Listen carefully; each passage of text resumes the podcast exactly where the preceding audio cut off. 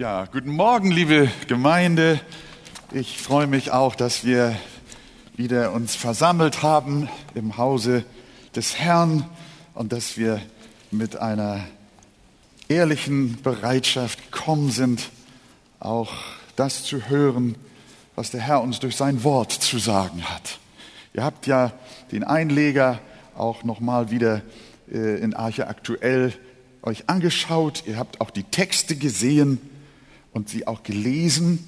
Und ich möchte heute nicht nur 1. Timotheus 2, Vers 9 äh, bis 10 lesen. Das ist äh, sehr stark die Konzentration, aber auch Vers 11 wollen wir mit hinzunehmen. Das ist so ein Brückenvers, der sich sowohl an den vorhergehenden als auch an den nachfolgenden Abschnitt wendet. Deshalb lese ich einfach mal von Vers 8 bis Vers 13 heute, um einen Gesamteindruck auch zu bekommen. Wir stehen nochmal auf und äh, ich lade euch ein. Ich hoffe, dass es hell genug ist, ihr lieben äh, Schwestern und Brüder. Äh, dass ihr jeder mitlesen kann. Wir haben ja auch hinten einige Exemplare, Bibelexemplare, so dass ihr auch die euch nehmen könnt, falls ihr keine Bibel dabei habt und beim Nachbarn nicht mit hineinschauen könnt. 1. Timotheus 2, Vers 8. So will ich nun, dass die Männer an jedem Ort beten, indem sie heilige Hände aufheben ohne Zorn und Zweifel. Darüber haben wir letzten Sonntag gesprochen, dass sie heilige Hände aufheben, dass die Männer da vorangehen sollen. Da verstehen wir auch, dass sie die Anbetung leiten sollen, weil ausdrücklich die Männer hier angesprochen sind. Und für die Frauen kommt jetzt folgende Botschaft in der Versammlung. Ebenso will ich auch, dass die Frauen in ehrbarem Anstand mit Schamhaftigkeit und Zucht sich schmücken. Nicht mit Haarflechten oder Gold oder Perlen oder aufwendiger Kleidung, sondern durch gute Werke, wie es sich für Frauen geziemt, die sich zur Gottesfurcht bekennen. Eine Frau soll in der Stille lernen, in aller Unterordnung. Das Lehren aber gestatte ich einer Frau nicht, auch nicht dass sie über den Mann herrscht, sondern sie soll sich still verhalten. Denn Adam wurde zuerst gebildet, danach Eva. Bis hierhin zunächst mal. Herr, hilf uns, dass wir alle in großer Andacht und Gottesfurcht vor dir jetzt sind. Hilf mir beim Sprechen, dass ich es auch in angemessener, demütiger Weise tue und dass auch die, die es hören, es mit einem freudigen Herzen aufnehmen. Amen. Wir nehmen Platz miteinander. Ja, jetzt wendet sich der Apostel an die Frauen in der Gemeinde, wie sie sich in der Versammlung verhalten sollen. In Kapitel 3 sagt der Apostel, dass wir wissen sollen, wie wir wandeln sollen in der Gemeinde, im Hause des Herrn. Welches ist äh, äh, die Gemeinde ein Pfeiler der Wahrheit.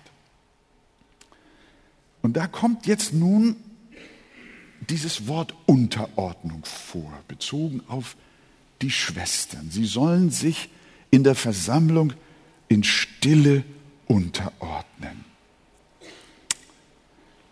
Was im Umkehrschluss natürlich heißt, dass sie nicht leiten sollen. Wenn es heißt, sie sollen in der Versammlung sich unterordnen und stille sein, kann nicht zugleich behauptet werden, sie sollen in der Gemeinde aufstehen und leiten.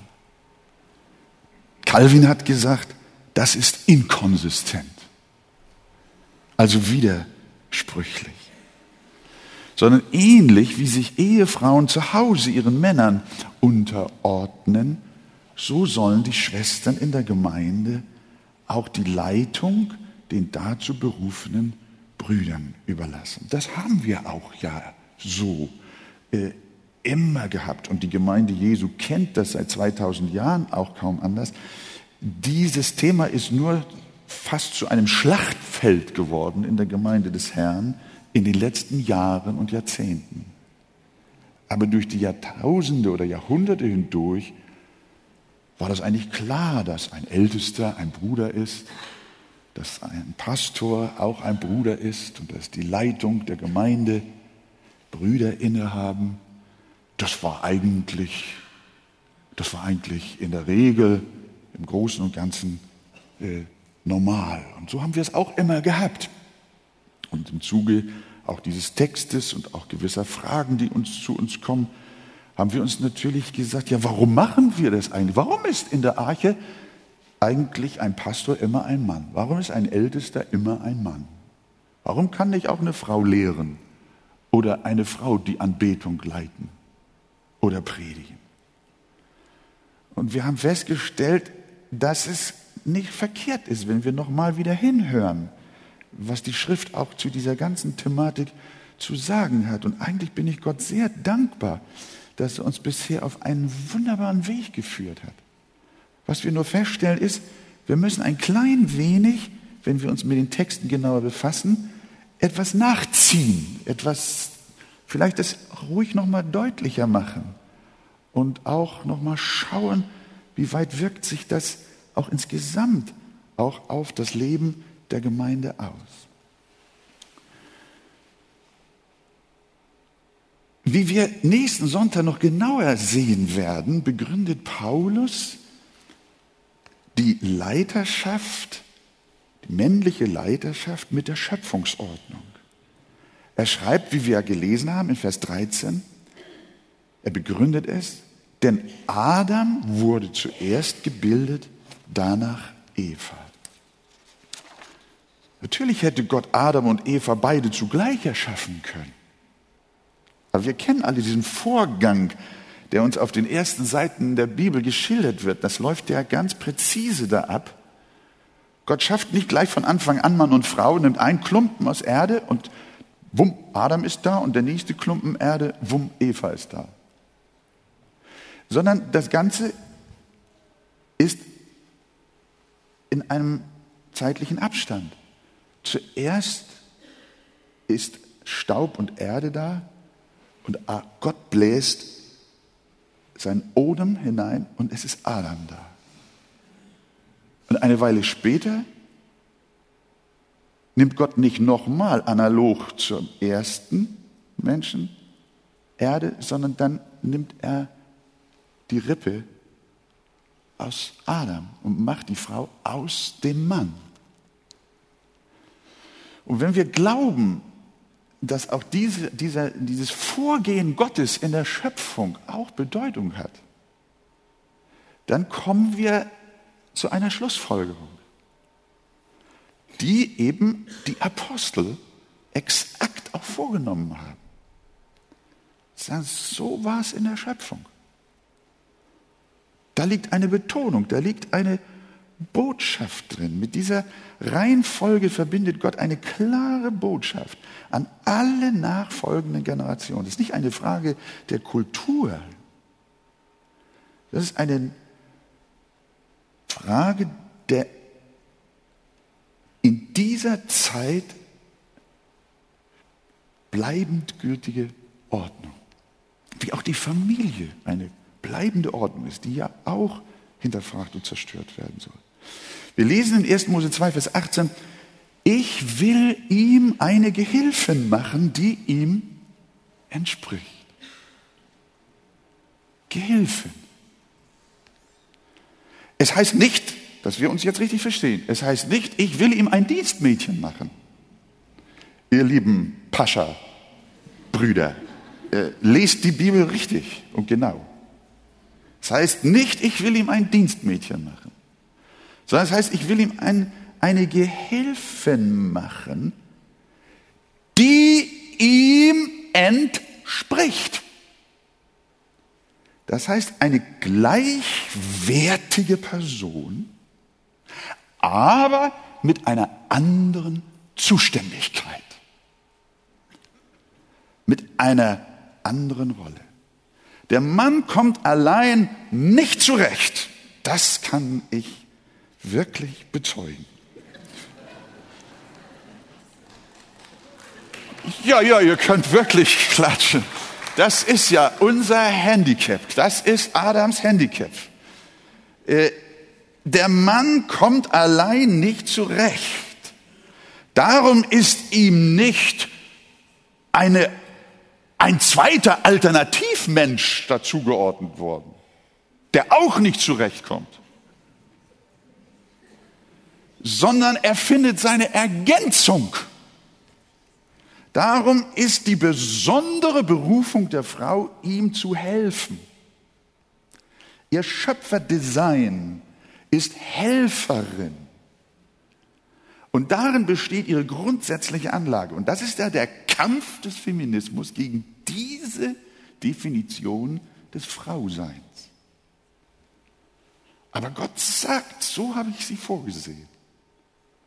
Ihr Schöpfungsdesign ist Helferin. Darin besteht ihre grundsätzliche Aufgabe. Und folgerichtig schreibt auch Paulus in dem anderen großen Kapitel, in dem er den Dienst der Frau auch beschreibt, der Mann ist nicht geschaffen um der Frau willen, sondern die Frau um des Mannes willen. Damit ist eigentlich alles klar gesagt, wie die Zuordnung ist. Dabei muss nun Folgendes sehr festgehalten werden. Die Unterordnung der Frau hat Gott nur für zwei ganz eingegrenzte Bereiche vorgesehen. Für die Ehe und innerhalb der Gemeinde. Außerhalb von beiden spricht die Bibel von keinerlei Unterordnung der Frau im gesellschaftlichen, beruflichen oder politischen Leben können Frauen durchaus über Männer gestellt sein. Gott hat nichts dagegen, dass Frau Merkel auch Regierungschefin über Männer ist. Auch unsere derzeitige Obrigkeit ist von Gott eingesetzt. Siehst du? ist von Gott eingesetzt, der sich nach Gottes Willen sowohl Männer als auch Frauen unterordnen sollen. Aber wenn die Kanzlerin, jetzt achten wir mal, naja, vielleicht kriegt sie die CD ja doch. Wenn die Kanzlerin eine biblische Frau sein will, dann wird sie nicht ihr, ihr, ihre, ihr, das Amt der Regierungschefin aufgeben. Aber sie wird sich zu Hause ihrem Mann und in der Gemeinde den leitenden Brüdern unterstellen. Aber in der Politik soll sie den Männern ruhig sagen, wo es lang geht. Es geht also, und das habe ich hier in meinem Konzept unterstrichen, es geht also im Kern, bezogen auf die Gemeinde, wir sprechen jetzt heute nicht so sehr über die Ehe, das ist ja hier an jedem Ort, wo sich die Gemeinde versammelt. Es geht also im Kern um geistliche, pastorale Leiterschaft. In der Ehe soll der Ehemann auch der geistliche Leiter sein, wie wir manchmal sagen, der Priester Gottes, der vorangeht, aber auch in der Gemeinde. Und nicht, es geht nicht um das Leben in der säkularen Gesellschaft. Es spricht von der Versammlung. In unserem Text geht es um, die, um den Haushalt, um die Ordnung im Haushalt der Gemeinde. Und auch da sind Frauen, auch innerhalb der Gemeinde, sind Frauen auch nicht von jedem Leitungsdienst ausgeschlossen. Sie können ohne weiteres Leiterinnen in sozialen, diakonischen oder sonstigen Fachbereichen sein. So zum Beispiel wäre eine Büroleiterin in der Arche was ganz Wunderbares, wenn wir nicht schon einen guten Bruder hätten. Wir haben über Jahre, unsere Schwester Helga war Regisseurin unserer TV-Produktion und unter ihr haben Männer gearbeitet. Das ist aber nicht Versammlung. Das ist nicht pastoraler Dienst. Und so sind auch unsere Musik- und Chorleiterinnen biblisch legitim. Das handelt sich dabei um Leitung, die mit Fachkompetenz, mit Sachkompetenz zu tun hat und nicht in erster Linie um pastorale Leitung. Aber nur um die geht es und nur die soll von Brüdern ausgeübt werden. Und das ist auch bislang, wie gesagt, immer so gewesen. Von Pastoren, Ältesten oder Männern mit einer pastoralen Gnadengabe und Dienstbefähigung, wie zum Beispiel auch die Hauskreisleiter. Das ist jetzt etwas, was Gott uns auch neu nahegebracht hat. Was machen Hauskreisleiter eigentlich? Es geht um den sogenannten Aufseherdienst, von dem Paulus im nächsten Kapitel schreibt in 1 Timotheus 3, Vers 1, wer nach einem Aufseherdienst oder auch andere Übersetzungen sagen, nach einem Leitungsamt trachtet, der begehrt eine vortreffliche Tätigkeit. Er soll aber Mann einer Frau sein. Von dem Dienst dieser Männer sind aber nicht nur Frauen ausgeschlossen, sondern auch alle anderen Männer. Es widerfährt den Frauen nicht etwas ganz Schlimmes, sondern mit ihnen allen anderen Brüdern ebenso, die nicht die Berufung zum pastoralen Leitungsdienst haben. Deshalb können wir so voll Freude sein. Auch für die Brüder gilt, gehorcht euren Leitern und folgt ihnen. Nach Hebräer 13, Vers 17 heißt, ordnet euch ihnen unter. Unterordnung ist nicht nur eine Spezialität für Schwestern, sondern ich glaube, Männer haben da manchmal viel größere Schwierigkeiten. Und es wäre gut, wenn Sie auch da vorangehen würden, auch in der Anerkennung Ihrer geistlichen Leiterschaft und Unterordnung. Welches sind nun die Dienste, die ausschließlich diesen Aufsehern bestimmt sind?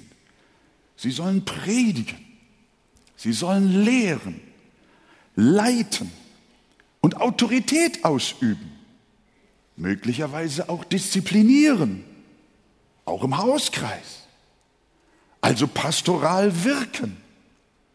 Und wo kommt ein solcher Dienst am stärksten zum Ausdruck?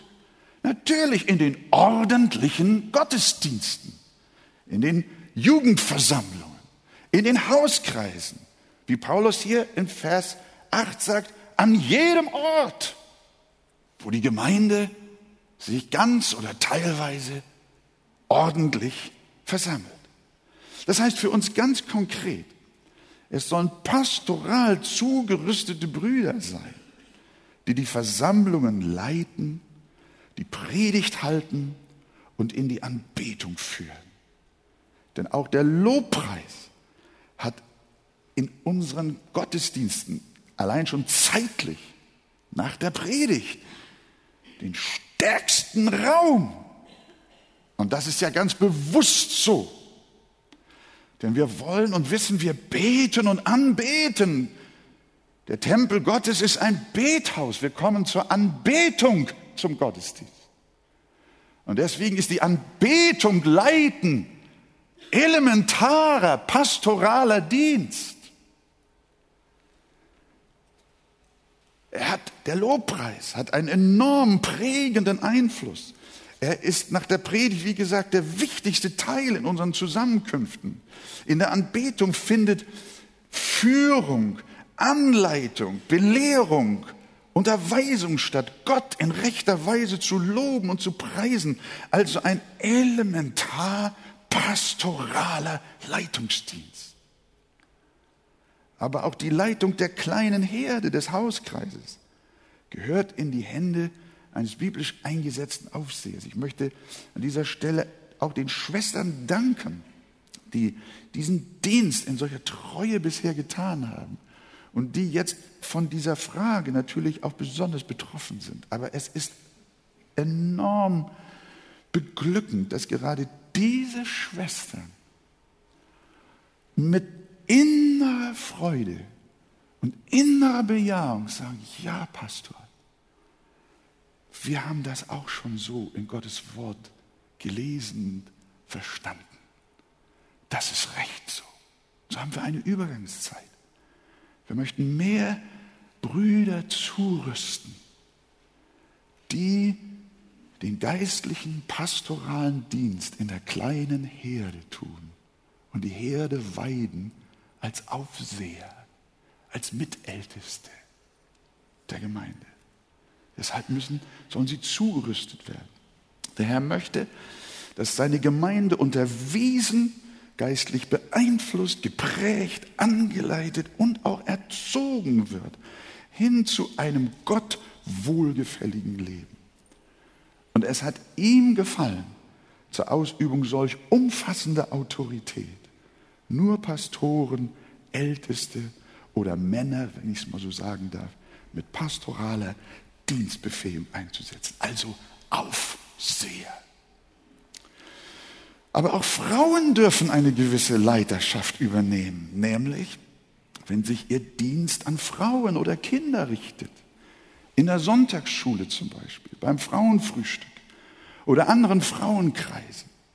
Denn Paulus schreibt über Frauen, speziell in Titus 2, Vers 3, besonders auch ältere Frauen, geistlich reifere Frauen. Sie sollen aber Gutes lehren. Steht, dass Frauen lehren sollen. In Vers 12 haben wir gelesen, geht es um den Gottesdienst, um das öffentliche Auftreten vor der Versammlung. Aber Frauen sollen Gutes lehren und die jungen Frauen anhalten, dass sie ihre Männer lieben, ihre Kinder lieben, besonnen sein, keusch, häuslich, gütig und sich ihren Männern unterordnen, damit sie, damit nicht das Wort Gottes verlästert werden. Wenn wir hier lässig sind, besteht die Gefahr, dass das Wort Gottes verlästert wird. Das ist dem Herrn ein großes Anliegen. Das ist heilig vor dem Herrn. Und das darf und soll auch uns sehr heilig sein. Über dieses weite Feld und die zahllosen anderen Dienste der Frau hören wir dann weiter am nächsten Sonntag. Da wird Christian einen Streifzug durch die Bibel machen. Im Alten und Neuen Testament, wie Frauen gewirkt und wie Frauen gedient haben. Es ist köstlich, das zu verfolgen. Aber dass letztendlich damit nicht ihre Unterordnung aufgehoben ist, von der unser Text sagt, eine Frau soll in der Stille lernen, in aller Unterordnung, in den Versammlungen, in denen Männer und Frauen beieinander sind. Was wir heute durch unseren Text aber auch noch lernen, ist, dass die Frauen sich gerne der göttlichen Ordnung unterstellen, dass an allen Orten, an denen sich Männer und Frauen zur Anbetung versammeln, äh, Brüder die Leitung innehaben, das haben wir schon gesagt. Und diese Anerkennung bringen die Schwestern nicht nur durch ein gewisses Stille Sein, durch ein Verzicht auf äh, äh, ein Leitungsamt in diesem besprochenen Sinne zum Ausdruck, sondern auch durch ein angemessenes Äußeres. Das ist auch ganz wichtig. Ihr lieben Schwestern, Gott hat euch ja so schön gemacht. Das ist ja unsere Freude und manchmal auch unser Problem. Und das spielt in Gottes Wort eine ganz große Rolle. Das geht hier nicht um die Frauen, dass sie fertig gemacht werden und so weiter. Nein, nein. Es geht um unsere Beziehungen, um die Anbetung. Wie kommen wir zusammen, wenn wir anbeten, wenn wir Gottesdienst feiern, wenn wir Abendmahl feiern? Diese Anerkennung bringen Schwestern durch, auch durch ein angemessenes Äußeres zum Ausdruck. Wir haben gelesen, ebenso will ich, dass die Frauen in sittsamem Gewande mit Schamhaftigkeit und Zucht sich schmücken, nicht mit Haarflechten oder Gold oder Perlen oder kostbarer Kleidung, sondern wie es sich für Frauen geziemt, welche sich zur Gottesfurcht bekennen durch gute Werke. Wir wollen zunächst einmal festhalten, dass Paulus nicht das Schmücken als solches untersagt. Also er redet nicht davon, dass ihr in Sack und Asche kommen müsst. Nein, der Hauptsatz lautet, ebenso will ich, dass die Frauen sich schmücken. Und ich muss an dieser Stelle einfach schon mal vorwegschicken, ich finde in unserer Gemeinde, ihr lieben Schwestern, verhaltet euch im Großen und Ganzen wirklich vorbildlich. Ich gehe ja gleich noch weiter, aber erstmal Applaus. wirklich, wirklich. Wir können Gott preisen. Es gibt andere, andere Situationen in Gemeinden, in denen ich auch gewesen bin. Und wir können Gott von Herzen preisen. Ihr lieben Schwestern, Gott hat nichts gegen Schönheit. Er selbst war es, der euch mit Eva angefangen hat so schön gemacht hat. Sich waschen, frisieren, parfümieren und ein schönes Kleid anziehen ist keine Sünde, sondern wünschenswert. Aber Paulus ist besorgt um die Unterordnung von Frauen, weil sie sich nicht nur schön machen, sondern weil sie auch auffallen und sich hervortun wollen und dabei andere ja auch die Männer, von der Anbetung ablenken. Die Kleidung der christlichen Frau ist der Bibel nicht nur in unserem Abschnitt wichtig. Auch Petrus weist mit Nachdruck auf die Bedeutung des weiblichen Anziehens hin. Er schreibt in 1. Petrus 3, Vers 1 abwärts, desgleichen sollt ihr Frauen euch euren Männern unterordnen damit auch die, die nicht an das Wort glauben, durch das Leben ihrer Frauen ohne Worte gewonnen werden. Hier spricht er besonders den Aspekt der gläubigen Frau an, die mit einem ungläubigen Mann zusammenlebt. Aber das gilt allen Frauen. Wenn sie sehen, wie er in Reinheit und Gottesfurcht lebt, euer Schmuck soll nicht äußerlich sein wie Haarflechten, goldene Ketten oder prächtige Kleider sondern der verborgene Mensch des Herzens im unvergänglichen Schmuck des sanften und stillen Geistes. Das ist köstlich vor Gott. Da wird eine Frau charakterisiert, eine biblische Frau, die zur Anbetung kommt. Und es heißt weiter bei Petrus, denn so haben sich vor Zeiten auch die heiligen Frauen geschmückt, die ihre Hoffnung auf Gott setzten und sich ihren Männern unterordneten. Wie Sarah Abraham gehorsam war und ihn Herr nannte. Und jetzt, deren Töchter seid ihr geworden. Hört mal, ihr seid Töchter der Sarah. das ist im 21. Jahrhundert vielleicht nicht so ganz einfach, so, so als Frau, die mitten in der Auseinandersetzung feministischer, erotischer Sinnlichkeit in der Gesellschaft bestehen soll? Mit diesen Worten macht Petrus Gottes, auch gottesfürchtigen Frauen des 21. Jahrhunderts Mut, die alttestamentliche Sarah als ihr Frauenvorbild auszuwählen und nicht die Popsängerin Britney Spears. Das muss man, muss man wissen. Natürlich kommt jetzt die Frage, haben die Apostel, wenn sie solche Abschnitte in die Bibel gebracht haben und der Heilige Geist das auch so ja, äh, ihnen gegeben hat, so zu schreiben, haben sie da eine Modellfrau vor Augen? an der man zentimetergenau Haar- und Kleiderlängen abmessen kann. Wäre gut gewesen, wir hätten noch ein Foto oder zumindest eine Wachsfigur einer Frau, wie sie biblisch sein soll. Und dann könnt ihr Frisuren, Schmuck und Längen und so weiter da alles mit einem Zentimetermaß abmessen oder euch absetzen. Nein und nochmal nein, ihr lieben Geschwister, wir leben in der Zeit der Gnade und des Evangeliums. Es geht nicht um das Gesetz als Buchstabe, sondern es geht dem Apostel Paulus und Petrus um die Auswirkung der Gnade im Leben der Schwester. Wenn Gott ihr Herz verändert hat, dann verändert sich auch ihre äußere Erscheinung. Wenn sie durch ihr Äußeres eine Provokation ist, dann kannst du sicher sein, dass in ihrem Herzen ein stolzes Herz wohnt. Aber wenn ihr Herz demütig geworden ist, dann wird diese Demut sich auch in ihrer äußeren Aufmachung widerspiegeln. Das ist, was die Apostel, was die Bibel eigentlich uns sagen will. Wenn ihr Herz keusch geworden ist, dann wird sie sich auch keusch anziehen.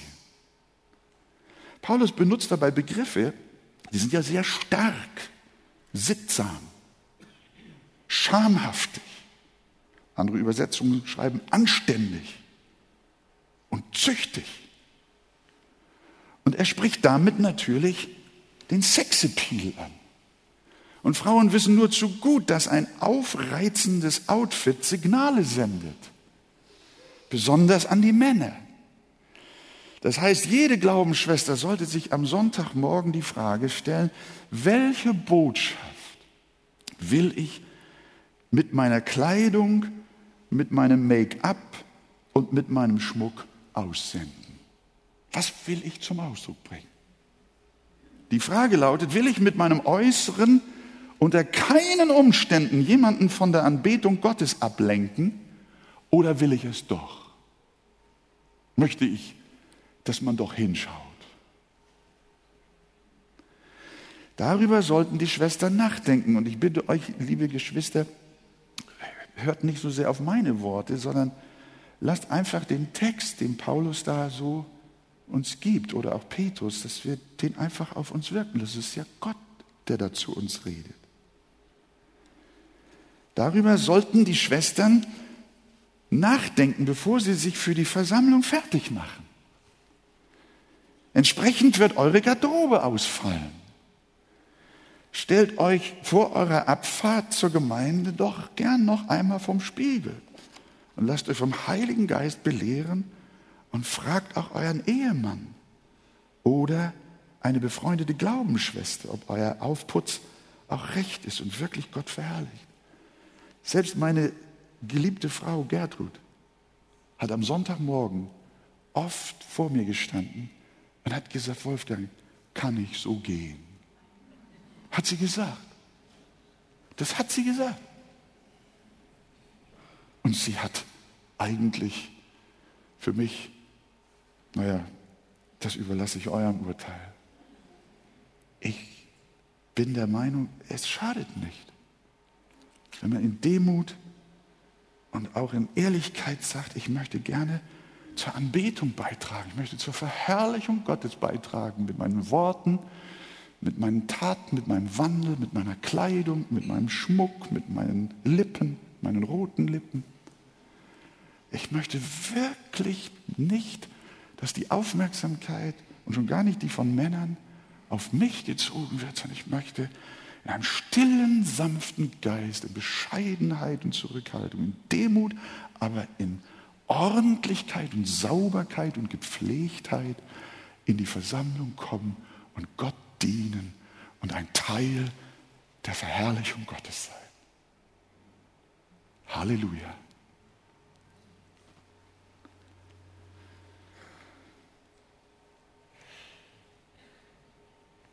Und dennoch ich sagte ja schon, wir wollen euch loben, auch meine Frau und Schwestern insgesamt, wir wollen euch loben und Gott von Herzen für euch danken, dass ihr in dieser Weise auf einem guten Weg seid.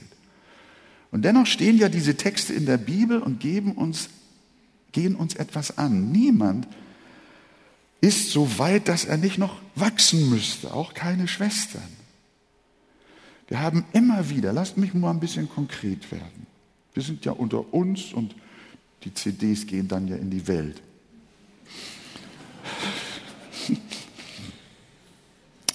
Wir haben immer wieder sogenannte Modewellen erlebt, die auch in die Gemeinde hineinschwappten. Und nicht selten haben sie viel Not mit sich gebracht, viel Ablenkung. Da war zum Beispiel der Minirock. Der ist vielleicht noch immer da, ich weiß es nicht. Der in der Tat weit bis ins Unzüchtige manchmal hineingeht. Dann kam der lange Schlitz im Kleid, dass es von sonst woher blinzelte. Entweder gucktest du hin und fühltest dich blöde, oder du gucktest weg und fühltest dich auch blöde. Du manchmal weißt nicht, wo du hingucken sollst. Ah, das ist ja komisch. Ist das, ist das so gewollt, dass wir uns nicht freudig anschauen können? Und unbefangen? Warum muss da eine Befangenheit also sein? Und dann ist da auch noch die geschlossene, aber hautenge Kleidung, die sämtliche Rundungen und Kurven von vorn bis hinten eins zu eins abdrücken. Dünne und dicke.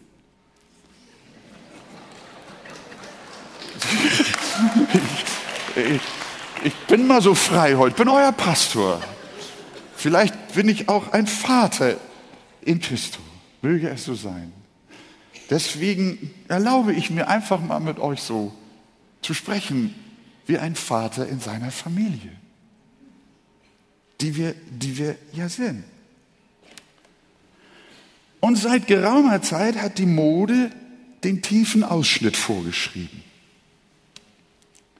Wo man auch hinguckt, wird man als Mann, ich meine jetzt allgemein in der Welt, manchmal auch draußen, draußen, manchmal auch drinnen in der Gemeinde, wo man auch hinguckt, wird man als Mann mit dem Busen von Frauen konfrontiert manchmal tief einblickend, manchmal auch nur ansatzweise. Aber irgendwie kommt er fast immer vor. Jetzt sollte er ja auch schon im Wahlkampf eine Rolle spielen. Bei Vera Lengsfeld und Angela Merkel. Aber irgendwie hat man dann doch wohl gemerkt, äh,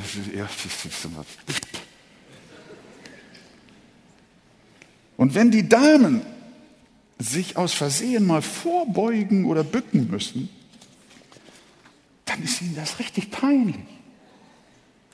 Dann bedecken sie ihre Herrlichkeit ganz schnell und ganz züchtig noch mit der Hand. Ich hätte da eine leichtere Methode. Man kann sich auch ein geschlossenes Kleid anziehen. Hat man die Hände frei zur Begrüßung, um was aufzuheben kann man, kann man ganz, kann man so machen, kann man so machen. Man, Halleluja. Man kann beten, man kann, man kann, man kann, ja. Es ist, ist alles ganz einfach. Alles ganz einfach. 1. Timotheus 2, unser Text hat gesagt, ebenso will ich, dass die Frauen in sittsamem Gewande mit Schamhaftigkeit und Zucht sich schmücken. Das ist, das ist alles gesagt. Wenn der Heilige Geist uns regiert, wenn die Gnade der Errettung unser Leben erfüllt und die Liebe zu unserem Erlöser uns treibt, dann wird da gar keine Problematik entstehen. Das heißt, liebe Schwestern, ihr müsst euch entscheiden, wer eure Modedesigner sein sollen. Karl Lagerfeld, wie heißt die andere da? Auch schon älter, eine Oma. Vivian, Vivian Westwood, ist das richtig oder ist die schon out of order? Ich kenne die alle nicht, äh, äh, aber manchmal irgendwo lese ich dann solche Namen. Sollen die Modedesigner unserer Zeit oder die Lehrer der Bibel uns anziehen? Überlegt einmal, was wollen die modernen Modeschöpfer erreichen, wenn sie ihre Models über den Laufsteg schicken? Was haben die im Sinn? Ihre Kreationen sollen auffallen, sollen aufreizen, sollen sinnlich sein, ja sogar provokativ sein. Damit machen sie das Geschäft. Das ist ihr Ziel. Deshalb ist die Frage, wollt ihr und wir auch als Männer unserer Frauen, dass diese Typen unsere Schwestern anziehen oder besser gesagt ausziehen? Wenn ihr eine wirklich biblische Frau sein wollt und du, lieber Mann, ein wirklich biblischer Ehemann sein möchtest und ihr euch beide zur Gottesfurcht bekennt, wie Paulus das hier ausdrückt, dann werdet ihr euch schön, ja sehr schön kleiden, aber schamhaft und nicht irritierend. Denn ihr kommt, um anzubeten und nicht um zu verführen. Ganz gewiss, das will ich auch betonen. Ich kann auch nicht alles so in eine Predigt reinstecken. Aber ganz gewiss sind die Anfechtungen, die Männer auf sexuellem Gebiet haben, ihr eigenes Problem. Das muss auch gesagt werden. Wir können nicht unsere gedanklichen Sünden und Anfechtungen auf unsere Schwestern abschieben. Das möchte ich betonen. Und dennoch tragen christliche Frauen eine enorme Verantwortung. Und besonders auch die, die hervortreten und auf der Plattform dienen. Aus Bekenntnissen und Gesprächen weiß ich, was hier am Sonntagmorgen atmosphärisch alles abgeht. Was hier für Botschaften, ungesehen und ungehört, hier hin und her flattern. Und wie es gedanklich blitzt und donnert.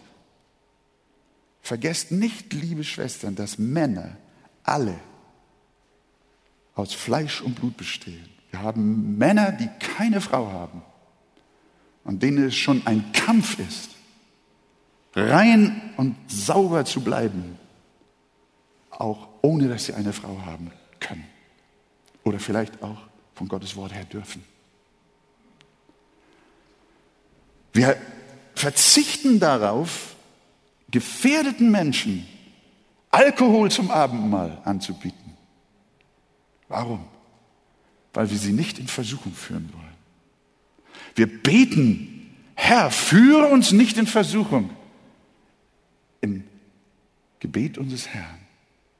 Und wir wollen andere möglicherweise doch versuchen.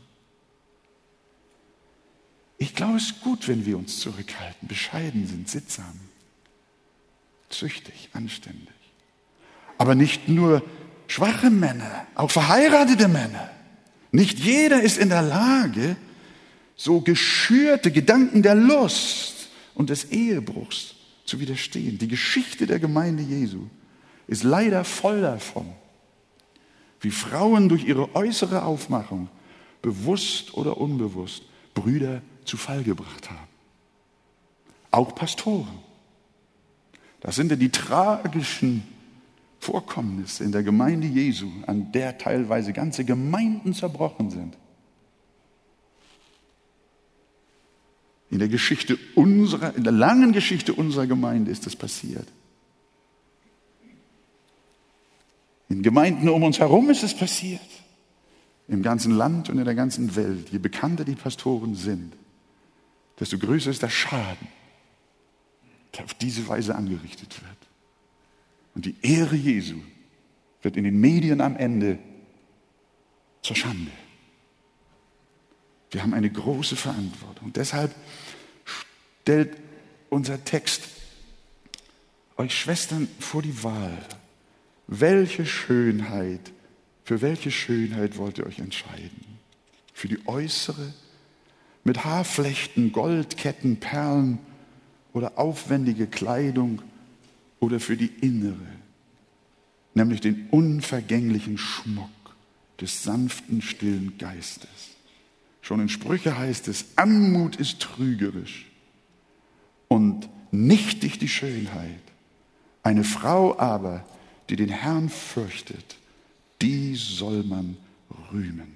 Sie fällt nicht auf durch Modeticks, sondern wie Paulus in Vers 10 weiterschreibt, durch gute Werke, wie es sich für Frauen geziemt, die sich zur Gottesfurcht bekennt. Und damit ist hingegebener Dienst im Reiche Gottes gemeint. Die Möglichkeiten zu guten Werken für Frauen, wir hören das nächsten Sonntag, sind schier unendlich, denn ohne ihre Arbeit im Herrn könnte die Gemeinde doch gar nicht bestehen. Ebenso wie es keine Männer ohne Frauen gäbe. Wie Paulus in 1. Korinther 11 auch sagt, so gäbe es ohne Frauen auch keine Gemeinde. Ihre Wirksamkeit in Seelengewinnung, Mission, Diakonie, Seelsorge, Gebet, Sonntagsschule, Frauenunterweisung ist unverzichtbar für den Leib Christi.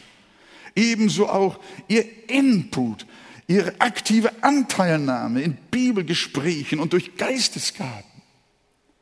Frauen sind ebenso wie Männer Jünger Jesu, die lernen. Sie soll lernen, heißt es in Vers 11. Die wachsen und dienen. Der Heiland hatte neben den Jüngern auch viele Jüngerinnen, die dienten, beteten, mithalfen und äh, förderten, versorgten und auch Zeugnis ablegten. Als er allerdings einige seiner Jüngern zu Aposteln bestimmte, nahm er zwölf Männer.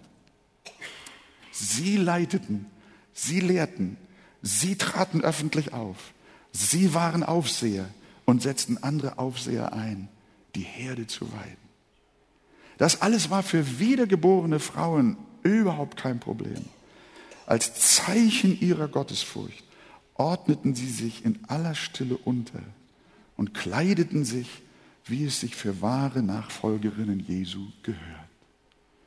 Damals in Ephesus und auch heute will man dieses biblische Prinzip, das Gott bereits mit der Schöpfung eingeführt hat, nicht mehr wahrhaben. Es war ja ein Problem in Ephesus, deswegen hat es ja auch, hat Paulus es geschrieben. Und so ist es auch heute heiß umstritten und vielfach nicht gewollt. Man macht sich an diese Texte heran und mit irgendwelchen Tricks versucht man den Kern und den gesamten Kontext, in dem das steht, auszuhebeln und, und daran zu manipulieren und zu feilen und äh, zu schmirgeln, bis das alles rund wird und zeitgemäß wird. Aber ich glaube, das ist nicht gut, weil das versucht wird und man auf Kriegsfuß mit diesen klaren Texten steht. Darum leidet die Gemeinde Jesu heute auf der ganzen Welt auch große Not, bis hin zu Spaltungen großer Bewegungen und Kirchen. Deshalb müsste Paulus diese Worte heute eigentlich noch einmal schreiben. Aber sie sind doch geschrieben und Bibel und bleiben auch geschrieben. Und deswegen möchte ich uns zum Schluss Mut machen. Lasst uns als Kinder der Gnade, Frauen und Männer, große Freude daran haben, das Wort unseres Herrn und unseres Erlösers zu befolgen. Nicht aufgrund des Buchstabens, sondern aus reiner Dankbarkeit und Liebe, was er für uns getan hat. Der Herr wird seine Freude an uns haben. Er wird Lust und Wonne an uns haben. Er wird die Fenster des Himmels auftun und Segen herabschütten die Fülle. Wenn Männer und Frauen entsprechend der Weisung des Allerhöchsten ihren Ruf und ihre Berufung leben, in Ehe, Familie und Gemeinde, und wir zur Anbetung kommen, in angemessener Weise, in gottverherrlichender Weise, dann werden unsere Gottesdienste, Versammlungen, Hauskreise und Jugendstunden nichts anderes sein als ein Beweis der Herrlichkeit Gottes, die vom Himmel herabkommt in Jesus Christus auf uns alle. Wir werden loben und preisen. Reinheit und Heiligkeit wird unsere Zierde sein. Innerer Schmuck und ein sanfter, stiller Geist. Ein Anbeten, eine Bereitschaft, sich unterzuordnen, vor allen Dingen unter dem, der unser aller Haupt ist, Jesus Christus und Vater, Gott und Herr. In Jesu Namen. Amen.